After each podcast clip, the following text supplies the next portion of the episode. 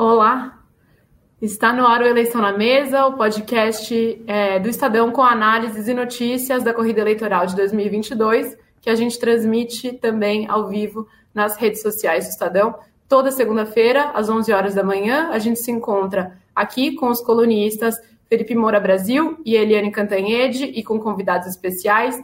Hoje a Eliane não está conosco e quem está conosco é o editor do Núcleo de Política do Estadão, o Eduardo Catá. E aí hoje é o que a gente vai ter por aqui, muita informação, muita coisa quente acontecendo nas campanhas. É, semana passada houve o fim da temporada de convenções partidárias, portanto estão definidos os candidatos, os partidos que apoiam cada candidato. Vamos falar disso. Falar também da repercussão dos primeiros debates na televisão que aconteceram ontem à noite entre candidatos é, ao governo estadual. Vamos comentar a semana do Lula e do Bolsonaro, que buscam ampliar a interlocução com o empresariado, em uma semana que deve ser marcada por uma ampla manifestação da sociedade civil em defesa da democracia e das eleições. E no fim, a gente ainda tem um papo com o Hélio de la Penha, além de apostas para essa semana que começa. Então, eu começo cumprimentando. Bom dia, Felipe. Bom dia, Catá. Muito bom estar aqui com vocês. Bom dia, Eduardo. Um prazer aqui a participação do nosso querido Catá no programa semanal Eleição na Mesa e estamos juntos para mais uma semana de trabalho. Bom dia, Beatriz. Bom dia, Felipe. Obrigado a vocês pelo convite. Estou aí muito honrado com a participação. E, e, acho que a gente já começa comentando um pouco sobre a consolidação das campanhas. Primeiro, no nível nacional. Terminou na sexta-feira, então, o prazo para realizar essas convenções partidárias. A gente viu a campanha do ex-presidente Lula conseguindo aglutinar o maior número de partidos em torno de si, o que significa aí é, mais fundo partidário à disposição para usar, é, significa mais tempo de televisão. No caso da campanha petista, significa também mais argumentos para essa narrativa que eles têm mostrado, tentado emplacar, de que eles são uma, uma frente ampla tentando se formar contra o presidente Bolsonaro em torno da candidatura do Lula. A gente viu o Bolsonaro com dois partidos além do dele próprio. Ciro Gomes, que não é, conseguiu atrair nenhum e foi com uma chapa puro sangue. Simone Tebet, com anúncio da vice, que vai a senador, também senadora Mara Gabrilli, então uma chapa feminina com duas mulheres do MDB e do PSDB. Felipe, eu começo com você. Como você viu a formação desse cenário e no que, que você acha que é, esses apoios ou é, o não apoio, eventualmente, no caso do Ciro, por exemplo, pode resultar em termos é, de campanha e de política é, eleitoral daqui para frente. É, a gente tem uma cristalização dessa polarização entre Jair Bolsonaro e Lula nesse momento e uma dificuldade muito grande em razão desse isolamento por parte do Ciro Gomes de alcançar pelo menos o Bolsonaro como ele gostaria para chegar a um segundo turno contra o Lula, que foi o que ele falou que seria o seu desejo, que é o seu desejo para o segundo turno na sabatina na Globo News. É, e a Simone Tebet conseguindo ali alguma coligação no final, é, até de uma maneira surpreendente para muitos, o Podemos acabou é, sem candidato próprio e fornecendo apoio. Então formou ali aquela coligação MDB, PSDB, Cidadania, do Roberto Freire, e agora o Podemos também, que tinha lançado o Sérgio Moro, mas o Sérgio Moro acabou saindo para a União Brasil e concorre a senador lá no estado do Paraná. Então, até em tempo de TV, a Simone Tebet já está para além do Ciro Gomes, que vai ter menos tempo para passar as suas mensagens. Ela conseguiu também é, investir ali na representatividade, chamando a Mara Gabrilli, a senadora também, tucana, é, para compor a sua chapa como vice. A Mara Gabrilli ela tem uma incisividade muito grande em relação aos escândalos do PT, porque ela viu isso como testemunha mesmo no caso de Santo André, que foi aquele embrião do que seria o mensalão em nível federal. Um esquema de extorsão na época, é, do qual a família dela foi alvo. O pai dela, concessionário ali de empresas de ônibus, era extorquido todo mês a irmã dela, Rosângela Gabri, assumiu inclusive os negócios do pai quando o pai estava mal de saúde e continuou fazendo os pagamentos que eram cobrados ali por operadores e responsáveis por aquele esquema, que era atravessado pela prefeitura do Celso Daniel, que com a moral petista, entre aspas, que eu ironizava anos atrás, aceitava, é, de acordo até com o relato do promotor do caso e do irmão dele, Bruno Daniel, que houvesse um desvio para o, a reutilização em campanha, quer dizer, para o projeto de poder, mas não aceitava que houvesse enriquecimento ilícito. Quando ele descobriu, ele acabou sendo assassinado. É, e, obviamente, é aquele caso assombroso, tenebroso, do qual não se tem o devido esclarecimento até hoje. Mas ela sabe, é, por ter sofrido na pele, e ela fala até que gente chegava armada, botava arma na cabeça da família dela, é, do que a corrupção petista é capaz. E a Simone Tebet, como senadora que atuou na CPI da pandemia, foi muito incisiva em relação ao Jair Bolsonaro, em algumas frentes, pelo menos, ajudou a revelar ali o escândalo da Covaxin. Então forma-se essa chapa feminina que ajuda a desconstruir um pouco do discurso da esquerda, que sempre investiu nessa representatividade e agora tem uma chapa composta por dois brancos ricos. É, que botaram aí, inclusive, na justiça eleitoral, a sua. É, declararam a, o seu patrimônio com mais de 7 milhões de reais pelo Lula, 1 milhão de reais é, pelo Geraldo Alckmin. É, então, eles perdem um pouco esse discurso e tentam desconstruir a chapa de outra maneira, mas está muito longe, está em só 2%, o Ciro Gomes está empacado com 8%, com uma dificuldade de reverter, o Lula com esse grande leque de partidos e esse discurso de frente ampla democrática, que eu, obviamente, é, questiono, porque, enfim, houve escândalos durante os governos do PT que corroeram e fraudaram a democracia também, ele tem um recall forte do eleitorado, tudo isso somado faz com que ele seja é, um candidato de derretimento muito difícil, principalmente no primeiro turno. Agora, o Jair Bolsonaro, nesses últimos dias, vem reduzindo um pouco a desvantagem, é, você teve a diminuição do preço dos combustíveis, é claro que houve várias ingerências, Jair Bolsonaro, esse preço pode voltar acumulado depois, também tem elementos internacionais aí é, que acabam influindo, mas no momento se sente uma amenização, e isso parece que já está aparecendo em algumas pesquisas e pode aumentar aí esse fator positivo para ele em razão da distribuição dos benefícios da PEC do desespero. E aí entra um pouco da responsabilidade do Lula e do PT porque a base petista no Congresso, e obviamente isso passa pelo aval do Lula, votou a favor da PEC do desespero, que aumentou o Auxílio Brasil até o fim do ano, né, que mostra que é, tem um caráter eleitoreiro de 400 para 600 reais, e agora Jair Bolsonaro recupera uns pontos, tendo tido essa, é, é esse aval aí do petismo. E o petismo precisa neutralizar esse crescimento. O Lula tem viajado pelo Nordeste falando para os beneficiários receberem o auxílio, mas não votar no Bolsonaro. Então é mais ou menos esse o cenário que a gente tem nesse momento. Tá, e aí eu, eu passo para você e já faço uma, uma provocação. Há uns dois meses, mais ou menos, eu ouvi de pessoas da campanha do Ciro de que é, se até o fim de julho ele chegasse ali nos 13%, 14% de intenções de voto, 15%, ele conseguiria atrair pelo menos mais um partido é, para estar ao lado dele é, e isso daria algum gás ainda para a campanha do Ciro, senão seria trágico. É, você acha que ele ter lançado essa chapa puro sangue só com o PDT, sem ter atraído algum outro partido, é, é de fato um sinal de que a campanha do Ciro vai ter muita dificuldade de decolar? O quanto as campanhas que estão tão atrás dos dois, é, dos dois principais, dois favoritos, segundo as pesquisas até agora, muito é, estáveis, mostram o quanto os outros candidatos ainda têm tempo nessa campanha que, em tese, formalmente nem começou né, na, na TV e no rádio, mas o quanto dá tempo de, durante esta campanha, reverter isso? Qual que é a sua avaliação diante desse cenário também partidário da semana passada? Legal, Bia. É, eu acho que essa é a grande questão das eleições que oficialmente ainda vão começar, né, como você bem lembrou. É, este desenho final é, da, das candidaturas mostra bem como que se desenrolou essa, essa ideia ou essa negociação para essa disputa presidencial. Né? O Lula conseguiu ampliar seu, seu espectro é, de apoios partidários na reta final, é, mostra como a perspectiva de poder funciona na política, né? É, de fato, ele alcançou ali o, o, o Avante, é, mas e alguns outros partidos é, menores, né? É, com, além do que eles já tinham, a, a possibilidade do PROS, enfim, mas muito longe de ser uma inflexão ao centro e bastante distante ainda de qualquer ideia de frente ampla, né? É, o Lula está com um nicho, um nicho da esquerda mais consolidado, até porque tem sido, é, tem tido, né, uma intenção de voto num patamar que não, não desce. É, nesse aspecto, como disse o Felipe, tem cristalizado a polarização. Bolsonaro ficou é, com republicanos e os progressistas, né?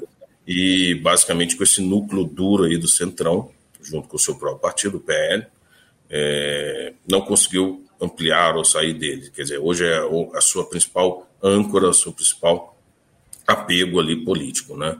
É, no caso da Simone, aliança com o, PSD, com o PSDB e com Cidadania, no fim conseguiram Podemos, é, de certa forma, ainda frágil, né? tem muitas fissuras dentro do seu próprio partido, no MDB, e no seu principal parceiro, o PSDB. Então, é uma candidatura que larga, é, tendo que provar, né, em termos de intenção de voto, o quanto ela pode chegar.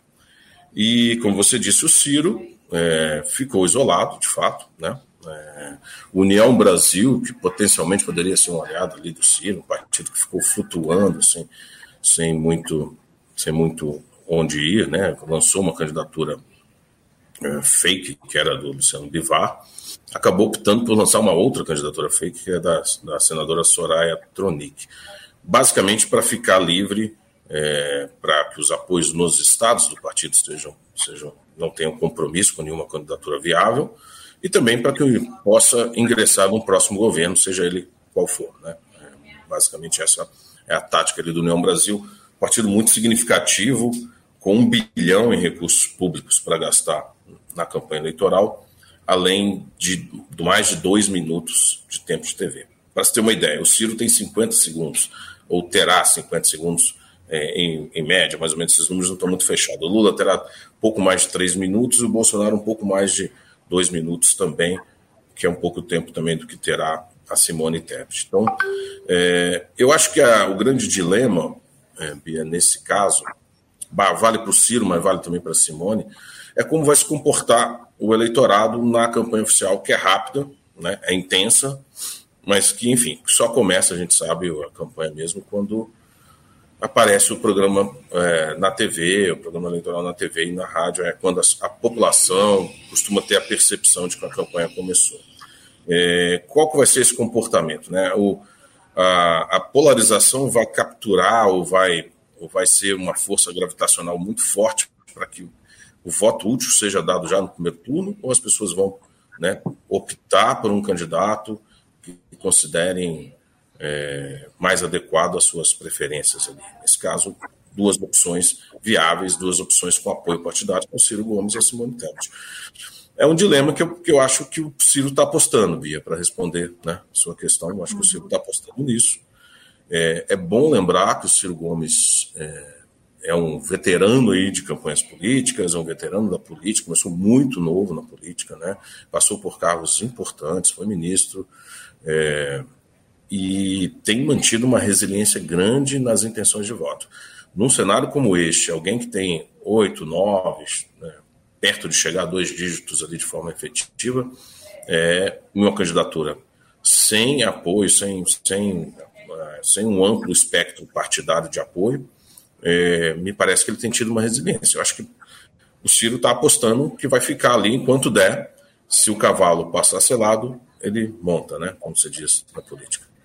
E no campo das disputas estaduais, a gente teve também uma, um movimento no, na semana passada de uma ameaça de rompimento né, do PT é, com a campanha do Freixo ao governo do Rio de Janeiro. O Freixo que está disputando pelo PSB, PT falou que PSB tinha rompido uma, um, um, acordo de defender o nome de um petista para o Senado, do André Siciliano. O PSB insistiu em lançar o Alessandro Molon, é, parte da ala lulista e do PT pressionou para que não houvesse esse rompimento e, de fato, é, o, o, apoio foi mantido ao Freixo, mas o fato é que foram algumas, é, muitos dias, né, aí umas duas semanas mais ou menos, com esse ensaio de vai, não vai, para que lado o, o, PT vai, e o PT no Rio de Janeiro é, insistindo é, nesse rompimento. Agora o Molon acusa os petistas de pressionarem o PSB a não repassar recursos para a campanha dele, para financeiramente inviabilizar, asfixiar a campanha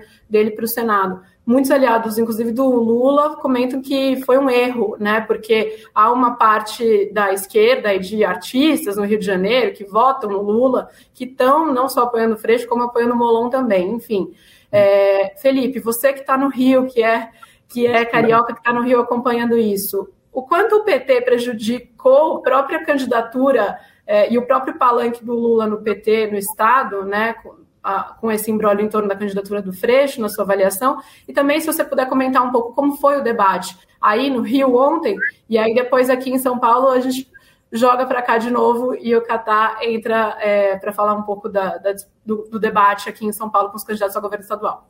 Eu acho muito interessante esse episódio envolvendo o atual deputado federal e candidato a senador pelo PSB, Alessandro Molon. O Marcelo Freixo, que é também do PSB e é candidato ao governo do Rio de Janeiro, precisa do Lula. Eles já são aliados há bastante tempo, já há esse movimento é, consolidado e a tendência natural é que o apoio seja mantido. E no próprio debate de ontem na TV, é, o Freixo apelou várias vezes a essa parceria com o Lula e em contraponto ao Jair Bolsonaro, é, jogando ali é, para o governador Cláudio Castro e até para o Paulo Ganimi, que é um candidato do Partido Novo, é, o bolsonarismo. Agora, o Alessandro Molon, felizmente, porque eu acho importante é, ele está sendo bastante resiliente. Por quê? É uma diferença grande ali em relação ao Márcio França, que era é, candidato ao governo de São Paulo, também do PSB, mas estava 12 pontos atrás do Fernando Haddad, que é o candidato do PT. Então, o Márcio França saiu daquela corrida e foi para a corrida ao Senado, onde ele lidera, porque a parte do centro para a direita está cheia de candidaturas, então você tem um lado do espectro ideológico que está fragmentado e o Márcio França está nadando de braçada. Agora aqui o Molon é líder na última pesquisa Real Time Big Data. Ele apareceu com 17% das intenções de voto, um ponto à frente do Romário, é, do PL do Jair Bolsonaro, é, do Marcelo Crivella, ex-prefeito do Rio de Janeiro, que saiu cheio de escândalos, investigado, alvo de mandado, é, e também na frente do André Siciliano, do PT, que é quem o Lula quer apoiar nessa corrida para o Senado, sendo que o André Siciliano está com 5%. Então o Molon tem mais do que o triplo do candidato que o Lula quer emplacar. Você falou dos artistas que apoiam o Molon, essa postura eu considero muito interessante. É, seria ótimo que eles fossem questionados. Vem cá, você vota no Lula no cenário nacional, mas ao mesmo tempo você vota no Molon, que é o candidato que ele quer sabotar no Rio de Janeiro e que tenha numericamente, a maior intenção de voto nesse momento. Quer dizer, não há uma contradição nisso aí. No próprio discurso do Lula de frente ampla democrática, quando ele tenta barrar na raiz a candidatura que tem maior número de intenções de voto. Quer dizer, tem aquilo que no jargão político eleitoral a gente chama de maior minoria, né? porque em geral nessas corridas no primeiro turno ninguém tem mais que 50%. Então a maior minoria é do Alessandro Molon. E o Lula quer sabotar essa candidatura. Por quê? É, há alguns elementos aí a serem ventilados. O Molon saiu do PT para a rede antes de ir para o PSB. Então ele ficou ali no partido da Marina Silva e ele cobrava autocrítica do PT, inclusive em relação ao petrolão. O Lula não admite isso. O Lula não admite nunca que alguém cresça à sombra dele. Quer dizer, ele não, ele não permitiu que uma outra liderança surgisse. Fernando Haddad precisou perder muito, precisou ver o bolsonarismo fazendo é, tudo isso que está fazendo nesse momento, gerando essa reabilitação do petismo, para que ele liderasse a corrida para o governo nesse momento. Mas ele chegou a perder a prefeitura para o João Dória no primeiro turno. Então Lula nunca quis que crescesse uma liderança, é ainda mais uma que já o questionou, já o confrontou, já cobrou uma autocrítica. A autocrítica do PT é uma autocrítica entre aspas, é aquela assim, o que, que nós fizemos que permitiu que as outras pessoas descobrissem a nossa sujeira. Essa é a autocrítica do PT. Ah, nós indicamos o primeiro da lista da PGR. Agora o Lula não admite que vai indicar o primeiro da lista. Ele só vai indicar o primeiro da lista se ele conseguir articular com a categoria do Ministério Público Federal de eleger alguém com o perfil que ele quer. Que é o perfil do Augusto Ares. Morre de inveja de Jair Bolsonaro, que é blindado ali pelo PGR. A autocrítica do PT é demos é, liberdade demais para a imprensa, então vamos regular a mídia para a gente conseguir é, rebater tudo aquilo que for, inclusive notícia verdadeira, que saia na imprensa sobre sujeira do governo, sobre escândalo. Então, essa é a autocrítica, entre aspas, que eles fazem. Agora, alguém questionar, dizer que o partido precisa reconhecer que houve desvios Isso não pode ser admitido em hipótese alguma. E o André Siciliano era o primeiro da lista do COAF de 27 deputados estaduais cujos assessores tiveram movimentações bancárias atípicas. Nessa lista foi que apareceu pela primeira vez o Flávio Bolsonaro com as movimentações atípicas do Fabrício Queiroz. Então teve uma investigação, aí depois, como o Bolsonaro também estava junto, formou-se aquela frente ampla pela impunidade e não deu em nada. Mas os assessores tinham movimentado 49 milhões de reais do André Siciliano. Então é alguém é, que está do lado do Lula, para o que der e vier, ele sabe disso. Ele tem menos confiança no Molon. É claro que ficou um ruído no ar, pode atrapalhar um pouco aqui, mas eles estão correndo atrás para ver o que é possível fazer para minimizar. O Molon é, manteve a candidatura, só concluindo, vai buscar vaquinhas virtuais, porque o PSB está tentando fazer asfixia financeira, uma parte do partido, pelo menos, não fornecendo recursos para ele. Então, o PT o que, que fez? Vou me aliar, beleza, vamos manter com Freixo, porque aí a gente consegue o palanque e tal, e deixa a candidatura do Molon morrer por inanição, já que o partido, partido petro, é, pressionado por nós vai parar de fornecer recursos para ele. Essa é a aposta do petismo aqui no Rio. Tá, e o Felipe falou sobre é, a, a, disputa à reeleição da, pela Prefeitura de São Paulo, que o Haddad perdeu, né? E é, foi aí, então, no debate de ontem na Band, entre os candidatos, que começou, começaram os ataques mais pesados, inclusive justamente quando é, o é, ex-ministro Tarcísio de Freitas menciona isso, né, menciona a gestão do Haddad na prefeitura e fala para a plateia, né, digitem pior prefeito de São Paulo no Google, vocês verão que aparece o, o Haddad devolve, né? Digitem genocida no Google e vocês vão ver o que aparece numa crítica ao governo Bolsonaro e à condição é, do, da pandemia durante é, o governo Bolsonaro. A gente viu muitos ataques aí entre Haddad, Rodrigo Garcia, Tarcísio de Freitas também. É, agora de manhã conversei com algumas pessoas ali da campanha do Lula, né? Tinha gente da campanha do Lula na plateia, vendo de perto como ia ser o desempenho do Haddad, portanto é, eles não, não ficaram tão felizes assim, mas dizem que nas pesquisas qualitativas, como Haddad e Rodrigo Garcia, no final, acabaram dominando essa parte dos embates e aparecendo mais ainda que em meio de críticas, é, que as pesquisas qualitativas estariam boas em tese para o PT, na avaliação das quais do próprio PT, claro, é, mas que o Haddad perdeu um pouco a cabeça e mudou um pouco a estratégia do que era a estratégia ideal da campanha ali. Qual que é a sua avaliação, sua leitura sobre como foi o debate aos, dos candidatos ao Palácio dos Bandeirantes aqui em São Paulo? Pois é, Bia, eu, eu acho que o debate não fugiu muito a, a, ao roteiro tradicional ali das campanhas políticas. No primeiro debate, os candidatos tentam se, se apresentar, se apresentar quer dizer se situar ali no, no, no espectro político, partidário, enfim, tendo sempre como, como base é, a ideia nacional da, da, da, disputa, né? Quer dizer, no caso aqui a, o, a referência é sempre a, a disputa presidencial. Nesse caso, o, ficou claro que o, que o Haddad, que é uma tática do PT, é, prefere reproduzir aqui em São Paulo a polarização nacional, né? Então é, tenta é, trazer para aqui para o Estado a polarização nacional porque considera que enfrentar o Tarcísio de Freitas no segundo turno, né? O Tarcísio que é apoiado pelo Bolsonaro é, seria melhor do que enfrentar o governador Rodrigo Garcia, atualmente no PSDB, é, que, enfim, tem toda a máquina a seu favor e, e enfim, uma estrutura é, política partidária ali muito forte, né? Então, é, é, esse foi a tentativa que o Haddad é, ensaiou logo nas, nas primeiras questões ali do debate.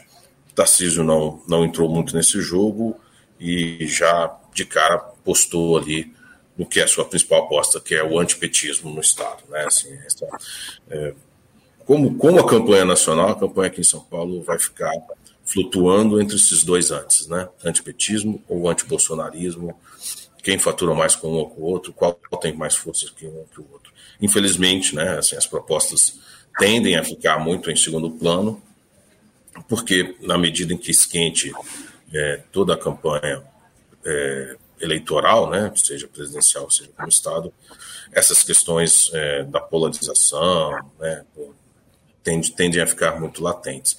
Eu acho que o Haddad, é, de fato, é, foi o alvo, né? É normal, porque também porque é o líder nas pesquisas, né? E, e tem todo esse, esse, esse repertório ali que, que fornece, né? Que o próprio partido fornece aos adversários para ataques, principalmente aqui em São Paulo, que a gente sabe tem, que é um estado, um eleitorado mais crítico ao PT. O PT nunca ganhou o governo do estado, já, já governou a prefeitura, o governo do estado tem muitas dificuldades, né? E eu queria voltar um pouco ao que estava falando o Felipe sobre o Molon. É um caso que exemplifica muito um embate, vamos dizer, existencial ali na campanha do Lula-PT, né? O, o Lula precisa se vender como alguém que represente uma frente ampla, né? É, explorar mais o lulismo. Né? O lulismo é maior do que o petismo no Brasil, de fato. Né? As pessoas que gostam do Lula nem sempre gostam do PT. O Lula precisa explorar isso, mas está completamente amarrado ao seu partido, né? com, com o qual ele controla com mão de ferro, a gente sabe, há muito tempo. Né? Não, não fornece um sucessor. Então, esse episódio é um episódio é, clássico nesse sentido, porque, é, de fato, o Lula ganharia ou tenderia a ganhar mais se apoiasse o Molon ali no Rio, né? É o líder das pesquisas, como lembrou o Felipe, e ele passa um simbolismo, uma ideia como passa ali com o Freixo, é, de um apoio, de um, de um espectro de, de, de apoios mais, é, mais amplo na sociedade, né? É, mas é isso, né? O Lula fica entre essa, nessa dicotomia entre tentar se vender como alguém de uma frente ampla, mas fortemente amarrado e fortemente é, designado ao controle do seu próprio partido. Né? É, basta ver que, que o, o ex-presidente não foi à convenção do seu próprio partido e foi a do PSB para tentar passar um pouco essa simbologia de que né, estaria ali fazendo uma flexão ao centro muito forte. Mas o caso do Molon é, depõe contra. Né? Exatamente. E, e aí, Felipe, eu vou, vou voltar para você e pedir para você ser breve agora para falar um pouquinho do debate no Rio, para dar tempo da gente ainda falar do nosso próximo tema antes de chamar o Hélio de la Penha aqui com a gente. É, o governador Cláudio Castro ele teve que responder desde já sobre o último escândalo da folha de pagamento secreta do CEPERJ, que é o Centro de Estudos e Pesquisas do Estado. Isso foi usado como trunfo ali pelos adversários no debate e o Castro ele deu uma resposta muito ruim, que acabou sendo muito criticada nas redes sociais, que ele falou: fantasmas não vão ao banco sacar dinheiro. Na verdade, os fantasmas, os funcionários fantasmas, ou aqueles que atuam em cargos secretos, que dá tudo no mesmo, eles não vão ao trabalho, eles sacam o dinheiro. E foi isso que apontou o Ministério Público. Mais de 220 milhões de reais em espécie foram sacados em caixas eletrônicas por pessoas contratadas lá pelo CEPERS. É, o Freixo teve algumas gafes, né? teve um momento que ele confundiu o CEPERS com o Comperj, que é o complexo petroquímico de Itaboraí, que foi é, parte do petrolão, do esquema de corrupção do PT, e ele apoia o Lula em esfera nacional. Depois que acabou o debate, ele deu uma entrevista dizendo: ah, é, a gente não tem que é, acreditar em quem foi preso, em quem está respondendo pela justiça e tal, sendo que o Lula foi preso, mas ele estava se referindo ao governo do Cláudio Castro, que teve o secretário é, de saúde na época do Wilson Witzel, para pessoal de outros estados, é bom lembrar que o Wilson Witzel sofreu impeachment, ele era o governador, Cláudio Castro é o vice. Na época da pandemia, houve desvios na compra de respiradores e o, é, o Edmar, que era o secretário, acabou sendo preso. Então também houve isso e ainda chamou Niterói, que é a cidade é, da qual é prefeito Rodrigo Neves, que é o candidato do PDT do Ciro, de cidade pequena, sendo que Niterói tem mais de 500 mil habitantes e é a quinta maior população do estado, que tem 92 cidades. Então o Freixo deu uns tropeços, ele tomou um banho de loja para essa eleição, quer dizer, saiu do PSOL, era um partido mais radical, socialista, é, pelo qual ele não estava conseguindo se eleger, já tenta há muito tempo no governo, na cidade, é, e foi para o PSB e fez aliança com César Maia, que sempre foi um rival aqui no Rio de Janeiro, é do próprio Freixo, numa analogia aí com essa aliança entre o Lula e o Geraldo Alckmin. É, mas ele ainda tem dificuldade e enfrenta aquela aquele estigma de ser defensor de bandidos, que foi muito explorado por ele sempre sair ali contra a polícia e tal, apesar de todo um histórico de CPI de milícia, de ter um irmão que foi alvo de violência e ele usou esses episódios, mas foi explorado é, esse lado de defensor de bandido, como é, eles disseram, pelo Paulo Ganime do Partido Novo, é, e, e, também por outros candidatos. É, o Paulo Ganimi foi o nome mais procurado no Google, o Vinícius Poit aí em São Paulo também foi, quer dizer, candidatos pouco conhecidos que a população está conhecendo agora, e ficaram ali mais como, como franco-atiradores. Então, em resumo, é basicamente isso. Tem uma polarização aqui nacional, mas Rodrigo Neves e Paulo Ganimi deram a cara e, e, e mostraram ali que estão dispostos a se impor em meio a esse debate, se tornando pelo menos mais conhecidos. Daí a reverter é outra história. Vamos ver os próximos capítulos. Essa semana a gente vai assistir desdobramentos de um movimento que começou a ser articulado em julho, é, ganhou corpo, ganhou dimensão, que foi esse movimento pela defesa é, da democracia e da, do resultado das eleições, das instituições do processo eleitoral, é, encampado muito ali pela Faculdade de Direito da USP, é, mas que surge por diversos interlocutores, entre eles parte do empresariado brasileiro. Né? O, a tal da Carta pela, é, pela Democracia, é, que já tem aí, já passou dos 700 mil signatários, hoje ganhou a assinatura também é, do ex-presidente Lula, que vinha reticente, dizer que não, não iria assinar para os seus aliados, porque não queria partidarizar isso. É, a campanha considera que é inegável que ele é, se beneficia de alguma maneira politicamente desse movimento, mas o Lula não queria se vincular. Depois que assinaram Ciro Gomes, Simone Tebet, Luiz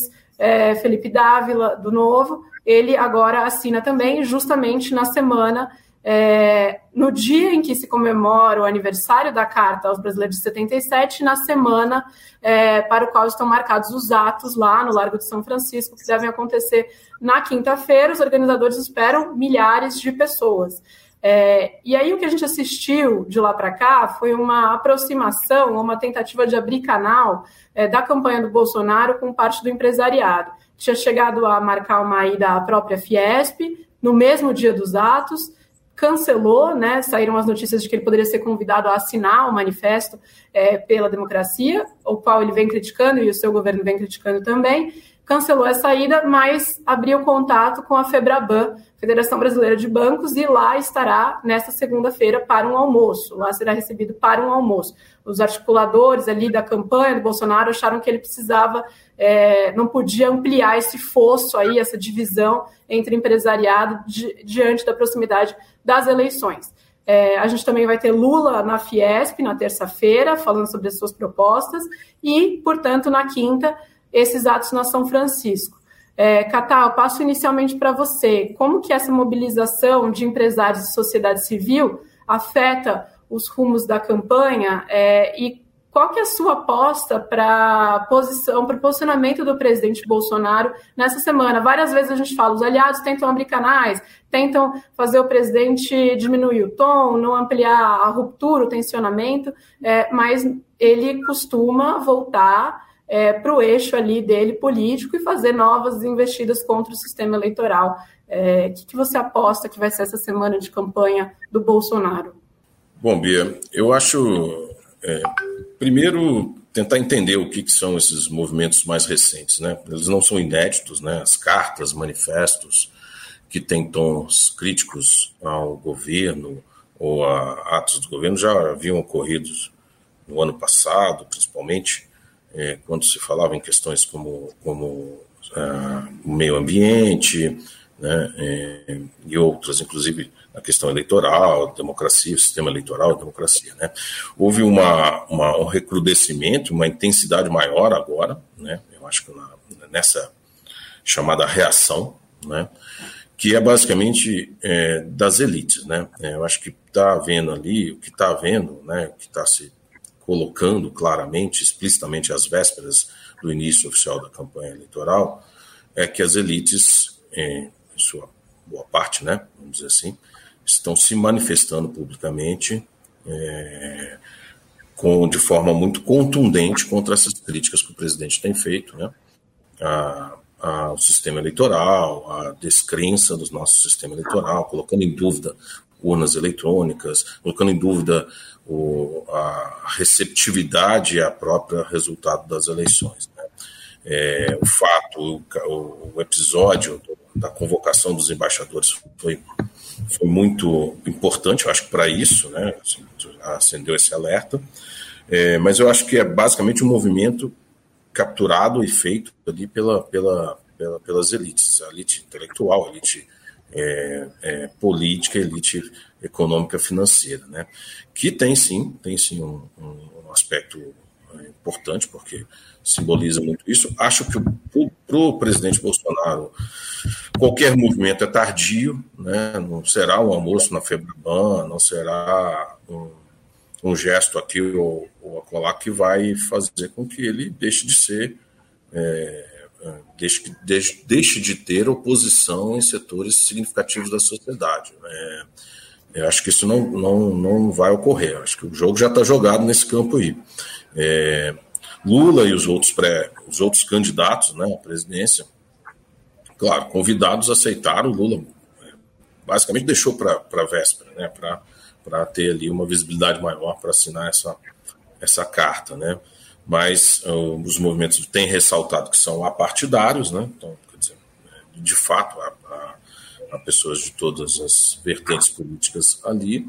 É, por exemplo, posso falar do Horácio Laffer Piva, né, que é da Fiesp, está nos dizendo aqui para o Estadão, uma entrevista, que Bolsonaro nos leva ao abismo, Lula nos deixa parados. Então, assim, não é um movimento que deixa de, é, de ter críticas né, a essa polarização, a esse processo que a gente está é, envolvido.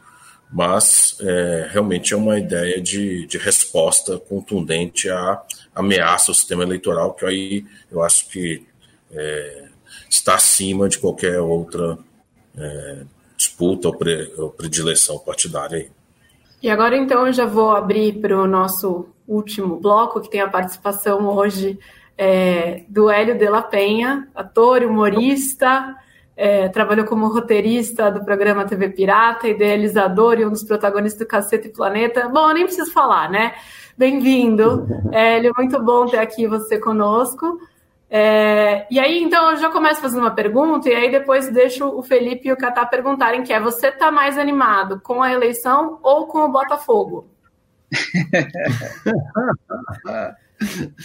Bom, em primeiro lugar, bom dia a todos. Eu fiquei surpreso com esse convite, né? Porque, afinal de contas, eu não sou um, exatamente um analista político, né? Sou mais um zoador do que qualquer outra coisa. E, que bom. olha, eu vou te falar uma coisa. É, tá difícil. Os dois, as duas, os dois temas aí estão bem complicados, sabe? É, a gente e tem uma tem até uma semelhança porque a gente começou o ano com uma, um certo otimismo, né? Poxa, vem aí a eleição, a gente pode mudar esse quadro. Vem aí a SAF, a gente pode mudar esse quadro. E até agora nenhum nem outro a gente conseguiu sair do atoleiro, né?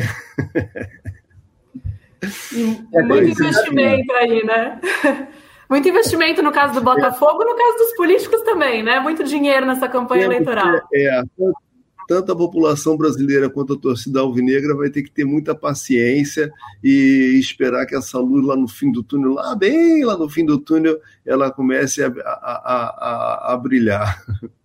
Beatriz, você sabe que eu tenho uma piada aqui que eu faço com os meus amigos botafoguenses, que eu gosto muito deles e eu falo, eu adoro botafoguense, porque assim, para ser sofredor tem que ser bem-humorado.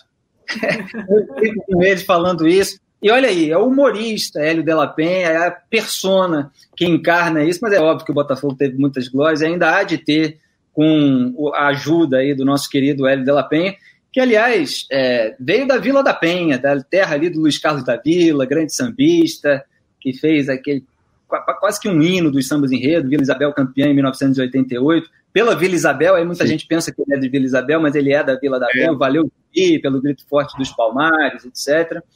E você tem toda uma história aqui no Rio de Janeiro, a gente estava falando a respeito no chat, eu gostaria de aproveitar e levantar essa bola para você. É, como é que você vê essa disputa que às vezes fica polarizada, muitas vezes fica polarizada e sem nuances dos dois lados, sobre a qual eu estava falando, mas eu resumi muito rapidamente o debate, e o Marcelo Freixo se contrapôs ali à política de segurança pública do Cláudio Castro, falando que um lugar seguro é um lugar onde direitos são garantidos, quero disputar a vida de cada menino e cada menina das favelas e das periferias, o sucesso da minha política de segurança será medido nas vidas que vamos salvar e não nas mortes que vamos provocar. Ao mesmo tempo, é, você tem é, uma necessidade de se combater efetivamente a, a, criminalidade, porque a população também fica refém, muitas vezes obrigada a pagar taxas, etc. O que, que você acha de toda essa discussão? Eu acho que essa discussão está sempre uma, é, posta de uma forma distorcida, ela acontece num plano teórico de uma maneira bem é, elegante, e no plano prático é sempre a mesma coisa, sempre a mesma prática, entende? É, polícia invadindo a, a, favela, mandando bala e ver se reduz os, uh, os índices de violência, e quando esses índices caem, essa é a prova de que essa é a, é a política correta. Bem, é, o que a gente costuma dizer é, pô, a, primeiro, as drogas e as armas elas não são fabricadas nas favelas, entende? Por que, que não se combate isso de uma forma de você é, é, estrangular o acesso às armas, que aliás são muito caras para um, um, grupo, para pessoas tão, tão carentes como são o, o, os favelados, entendeu? E, e, e quanto, a quantidade de arma que circula, quantidade de munição que circula, é uma coisa que, que nos deixa estarrecido. As drogas, as mesmas, a mesma coisa, entendeu? As drogas, elas não são, não são produzidas ali, muitas, muitas vezes são importadas, no caso da mais, mais potente que é a cocaína, e, e não, também não são consumidas na sua maioria ali, entende? E, no entanto, o, o, o foco da ação está sempre em cima é, é, da favela, pondo em risco é, é evidente a população, que ela está sempre é, nesse, nesse, no meio desse tiroteio, sofrendo as piores consequências. Então,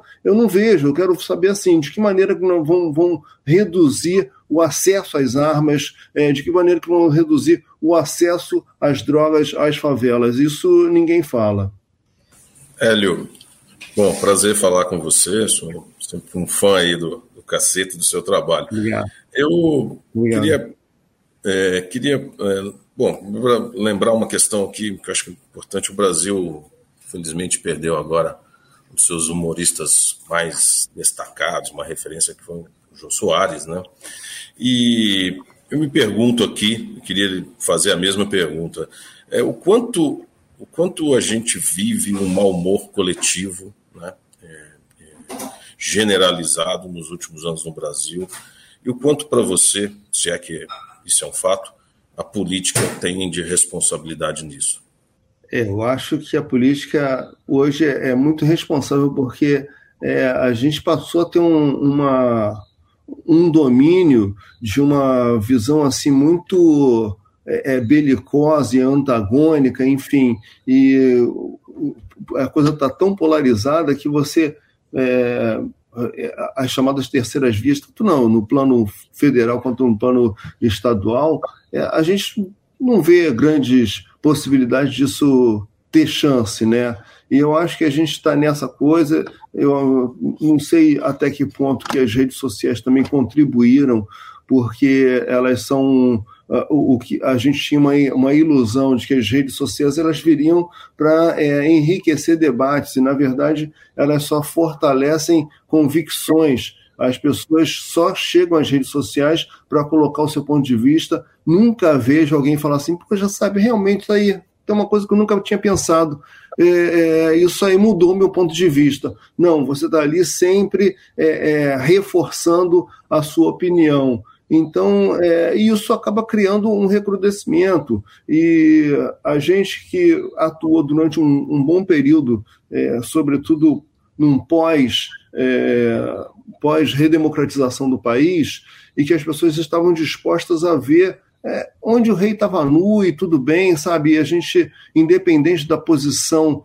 pessoal do, do, do humorista, é, você atirava para todo lado. Onde o rei estava nu, você ia e atirava. Hoje você, é, você faz uma crítica, as pessoas já ficam tentando é, é, identificar de, de que lado que você está, entendeu? Nunca se aceita que você é simplesmente um cara, é um franco atirador, entendeu? E que, obviamente, quem está no poder é, uma, é a vitrine mais é, vulnerável, entendeu? Eu, hoje eu tenho essa coisa assim de achar que você que tem, tem suas preferências e, e, e, é, e é isso aí. Então, acho que, enfim, a gente não está conseguindo contribuir para romper com esse, com essa, é, é, essa, esse mau humor que o, o, o país é, vem tendo, sabe? Até porque essa questão toda das redes, inclusive, elas acabam gerando também uma, uma autocensura, né?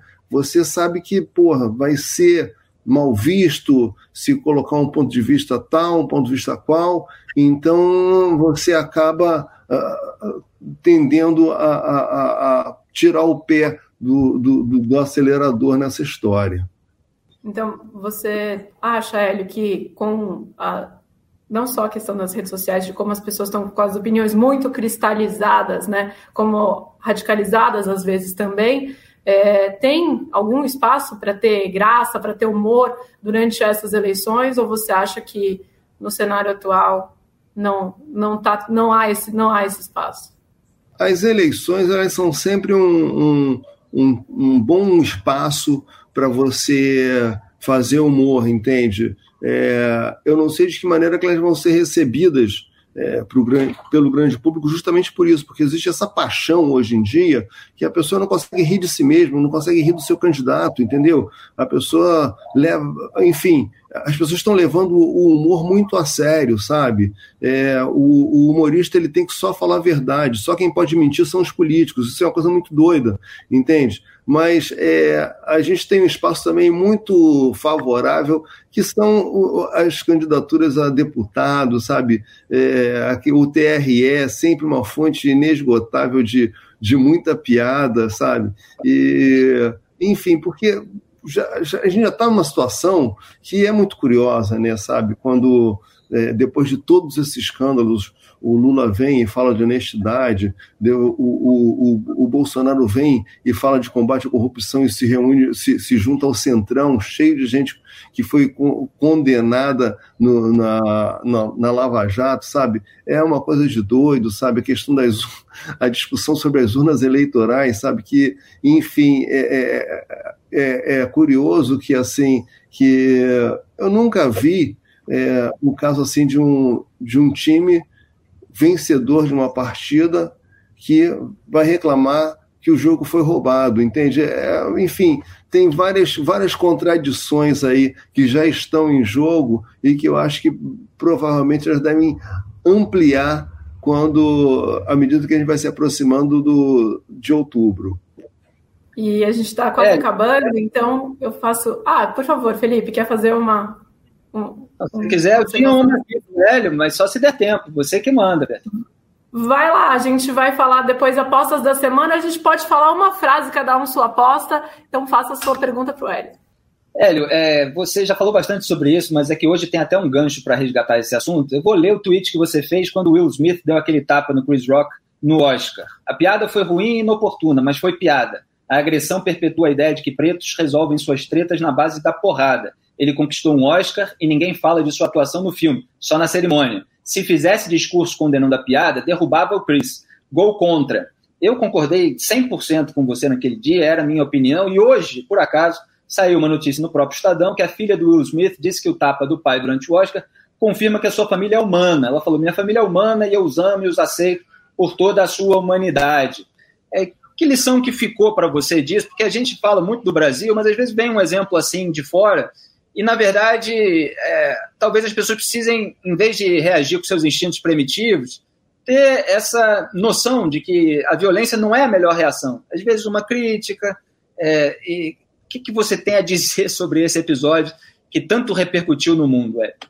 Bom, em primeiro lugar, essa notícia de hoje também me surpreendeu, porque eu sempre achei que era uma família humana, entendeu? Não sei qual é a novidade dessa história, entendeu?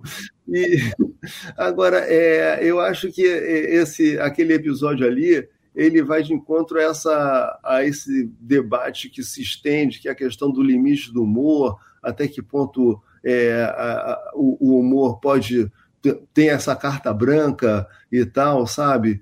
Que quando na verdade a, a minha opinião é a seguinte: você é, você tem todo o direito de criticar, tem todo o direito de condenar, mas assim, você também tem todo o direito de não consumir, sabe? Se aquela coisa não te agrada, Por que, que você consome? Por que, que você é, é, insiste, entendeu? E por que, que você repercute tanto aquilo, sabe? Eu acho que é, o fato de alguma de uma piada é, não te agradar é, não significa que ela não tenha que existir, sabe? É, simplesmente você pode reduzir o espaço dessa piada, não repercutindo, não comentando e tudo mais, sabe? Deixando, deixando ela onde você acha que ela deve estar, que é num, num plano terciário, quarto, quaternário até, entendeu? É, e eu acho que, sinceramente, continuo achando que não foi a melhor reação do Will Smith, entendeu? Até porque ele é um cara brilhante, um cara muito inteligente, ele poderia ter dado uma resposta ali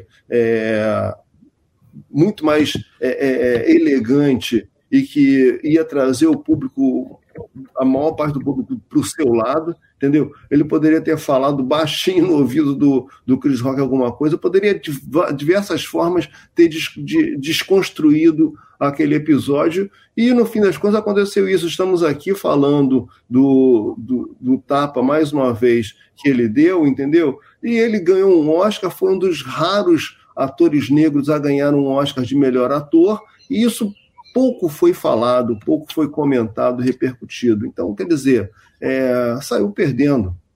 Hélio, só para aproveitar aqui rapidamente, é, na minha pergunta você citou as redes, né? É, é e me chamou a atenção, lembrando aqui de novo a, a morte do Jô Soares, que as redes imediatamente começaram a tentar traduzir de que lado da polarização política do espectro estava Jô Soares, com é, reprodução de vídeos, entrevistas e tudo mais. Eu, uma dúvida que eu tenho é: você, como um humorista consagrado, conhecido, é, se sente, é, é, vamos dizer assim, com receio de, às vezes, falar de política é, nas redes sociais, ou fazer algum comentário por medo de ser cancelado, por medo de atiçar é, uma matilha digital de um lado ou de outro, é, isso passa por você ou por seus colegas? Isso, isso é uma coisa que acontece. Vou, vou dar um exemplo. É, pesquisas mostram que jovens muitas vezes deixam de falar de política ou se posicionar sobre política com medo de serem cancelados. Né? É, isso acontece também com os humoristas hoje em dia? Eu acho que tem dois, dois fenômenos que podem acontecer. Um deles é esse, de você, sabe, ah, se você não estiver disposto, não tiver com, com um preparo físico para entrar naquele embate, porque você fala alguma coisa, alguém vai, vai rebater, e se você não fala nada, dá aquela sensação de que a figura foi vitoriosa, entendeu? Então você se sente na obrigação de colocar e tal, e ficar naquele, naquele, naquele debate. E, além do que, é, fica você sozinho contra muitas vezes assim um, uma equipe profissional, muita gente te, te metralhando. Então, quer dizer, às vezes você prefere, porra, sabe, ah, não vou entrar nesse, nessa conversa não, porque eu sei que isso vai se estender e eu não tô, não tô disposto a isso. Agora, tem um outro tipo de perfil de, de, de humorista que justamente está buscando essa briga, né? Tá, ele se sobressai justamente quando o, esse, essa fogueira se, se, se acende e quando se jogam mais querosene nessa, nessa fogueira e o cara realmente consegue é, é, é, ter um destaque maior, né? Sabe? Tem saídas mais, mais curiosas, mais engraçadas, divertidas, enfim, e, e o seu público é, é, espera isso dele, né? entendeu? Então, acho que existem os dois lados assim. Eu, particularmente, às vezes fico meio, meio cansado, sabe? Eu acho que antigamente você dava porrada de um lado, dava porrada do outro, e as pessoas entendiam que você estava ali, independente da sua posição política, é, você estava ali vendo o, os furos de cada um dos discursos. Hoje, quando você faz isso, é porque você está apoiando o lado oposto. E aí é, isso é desagradável. Essa, essa má interpretação do, do, do seu trabalho é uma coisa que às vezes você prefere evitar para se distanciar desse, de, é, desse mal entendido. Gente, já extrapolamos o tempo aqui, mas é porque a conversa estava boa. Então, muito rapidamente, em uma frase, quem quiser, quem não quiser, não precisa também, falar o que, que aposta que vai ser um tema importante nessa semana para ficar de olho é, na, na campanha eleitoral. Felipe? Bom, tomara que a gente consiga tirar graça dessa corrida eleitoral, apesar de tudo isso, é que o Hélio está descrevendo muito bem. É, a disputa continua, é, você tem estratégias ali da campanha do Jair Bolsonaro de reduzir o desgaste no eleitorado feminino, no eleitorado evangélico, está usando mais a Michelle Bolsonaro, fazendo um discurso com um teor evangélico muito forte, é, mas apelando muitas vezes ao maniqueísmo, à luta do bem contra o mal. É, você tem o Lula tentando reduzir o desgaste no agronegócio, que é mais apoiador do Jair Bolsonaro, usando o Geraldo Alckmin para ter essas conversas é, com os empresários. A gente vai ver aí o começo de uma mensagem mais elaborada em vídeos do marqueteiro do Ciro, que é o João Santana, que tem todo esse histórico de competência em termos eleitorais associado ao petismo, e a chapa feminina Simone Tebet e Mara Gabrilli, é, apresentando aí as suas propostas e fora. Vamos ver aí quais serão os próximos passos. Falou de todas, né, Catá? O que, sobrou aí para você? Eu acho que o que vale ressaltar, de fato, é a agenda mais destacada aí de, da semana, que é essa leitura da, da carta da, da, São, da São Francisco, do Largo de São Francisco. E vamos ver que, que, que é, o quanto essa mensagem perdura numa campanha eleitoral como a que a gente terá. Né? É, acho que ainda isso não vai mudar uma correlação de votos, não acredito isso tenha um impacto nesse sentido, mas tem impacto na reafirmação que a sociedade quer dar sobre a, a, a lisura do seu processo, né? principalmente no nosso processo, no nosso sistema eleitoral. Acho que isso é bem importante, será feito e fica como um alerta né? para que a gente tenha e para que os concorrentes tenham é, é, isso como uma, um norte a ser perseguido. Quer dizer, eu acho que o principal ali é a mensagem que ele faz passar de defesa do sistema eleitoral.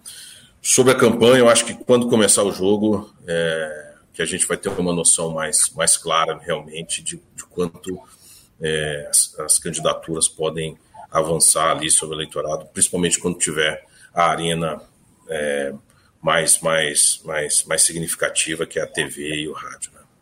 Bom, eu também aposto que o fato mais relevante aí dessa semana político é esse é, no Largo de São Francisco na quinta-feira, ver o que sai daí. Hélio, tem alguma coisa que você está esperando para ver nessa semana? Você está liberado de falar de outra coisa que não seja política. O Felipe e o Catar não estão, mas você Show está. Também. Onde é que o Hélio está se apresentando para a gente saber e ir? Eu soube que estava em Ipanema outro dia, eu perdi aqui, então me avisa, por favor. Eu sou a aposta da semana, Hélio. Olha, eu, eu acho que realmente, politicamente, eu acho que realmente essa, a, essa carta é o grande momento. Mas, o, o, Felipe, eu tenho feito show assim, é, vou intensificar agora mais, e no, nas minhas redes sociais, no meu Instagram, sobretudo, arroba Lapena, você pode ver a minha agenda lá, tem um link trita, entra lá, tem sempre onde onde eu vou me apresentar, vai ser um prazer ter você na, na minha plateia, tá bom? E, enfim, eu espero que a gente consiga aí é, ampliar essa discussão, enriquecê-la, sabe? Espero que os candidatos passem a falar é, não apenas para as suas torcidas organizadas, mas para, para a população como um toda e deixar esse debate um pouco mais rico, porque está muito empobrecido. É isso, minha gente. Muito obrigada pela sua presença aqui hoje, Hélio. Obrigada, Catá, também por ter reforçado o time. Felipe, Obrigado. E na semana que vem, quem vai estar aqui com vocês, com você, Felipe, e com a Eliane, esperamos já na semana que vem, não serei eu, será a Adriana Ferraz. A gente se reveza a partir de agora na apresentação do podcast semanalmente. É, você pode assistir, vocês que estão com a gente podem assistir a íntegra de novo aqui no YouTube ou escutar como um podcast nos principais tocadores de podcast. O Eleição na Mesa fica por aqui e até semana que vem. Tchau. Valeu. Tchau. Tchau.